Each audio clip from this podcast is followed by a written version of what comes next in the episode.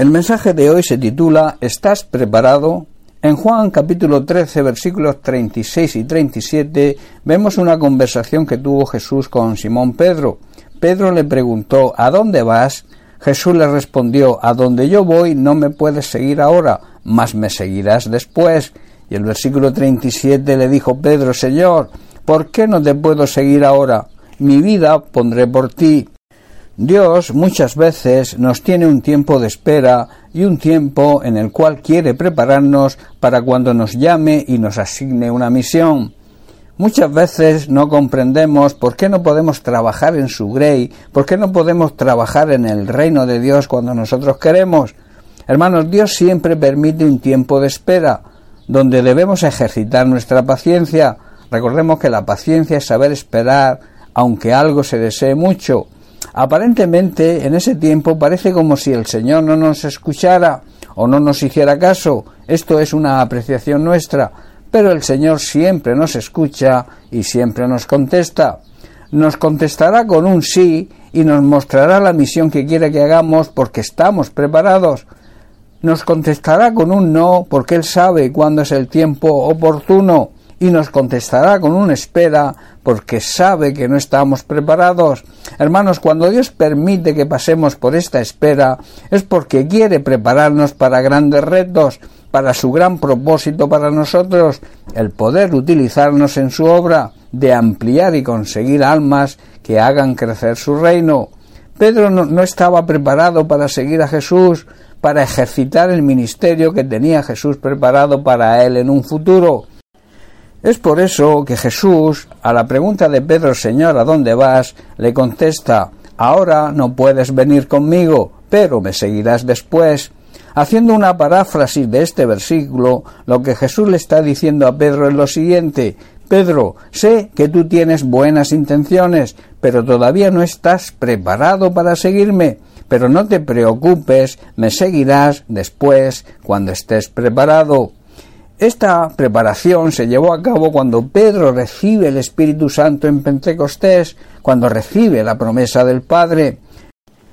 En Hechos capítulo 1 versículo 8 Jesús les dice y les promete a sus discípulos, y esto es de aplicación hoy para nosotros, pero recibiréis poder cuando haya venido sobre vosotros el Espíritu Santo, y me seréis testigos en Jerusalén, en toda Judea, en Samaria y hasta lo último de la tierra. Jesús está diciendo, vais a recibir poder cuando el Espíritu Santo descienda sobre vosotros, y entonces podréis ser mis testigos, podréis dar testimonio de mí, y le hablaréis a la gente acerca de mí en todas partes, comenzando en vuestro entorno más cercano, después ir ampliando el círculo y llegar al mayor número de personas posibles. Cuando Dios permite ese tiempo de espera y aparentemente parece no responder, debemos asegurarnos de no precipitarnos y tomar decisiones equivocadas. Solo debemos, como he dicho, ejercitar nuestra paciencia y esperar. Quizás lo que impida que sigamos al Señor es que no vivimos en la santidad que el Señor nos exige para poder utilizarnos y serle útil.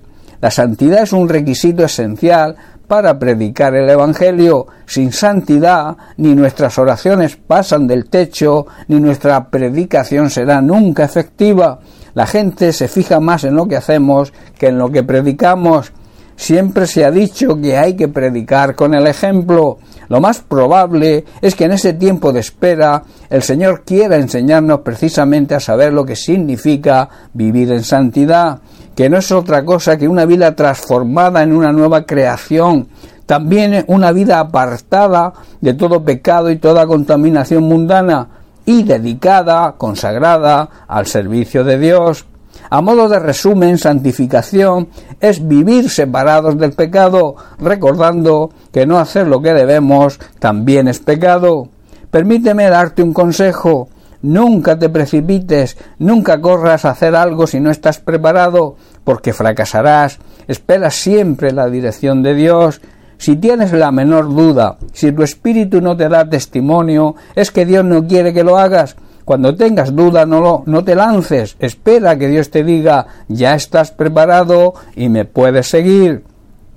Otra cosa importante para terminar es que nunca debes actuar por una emoción o por un sentimiento, porque las emociones y los sentimientos cambian.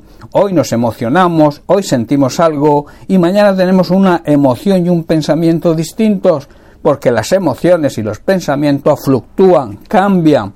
Cuando se trata de hacer la voluntad de Dios, debemos esperar hasta que estemos preparados y Él nos diga, adelante, ahora es el momento.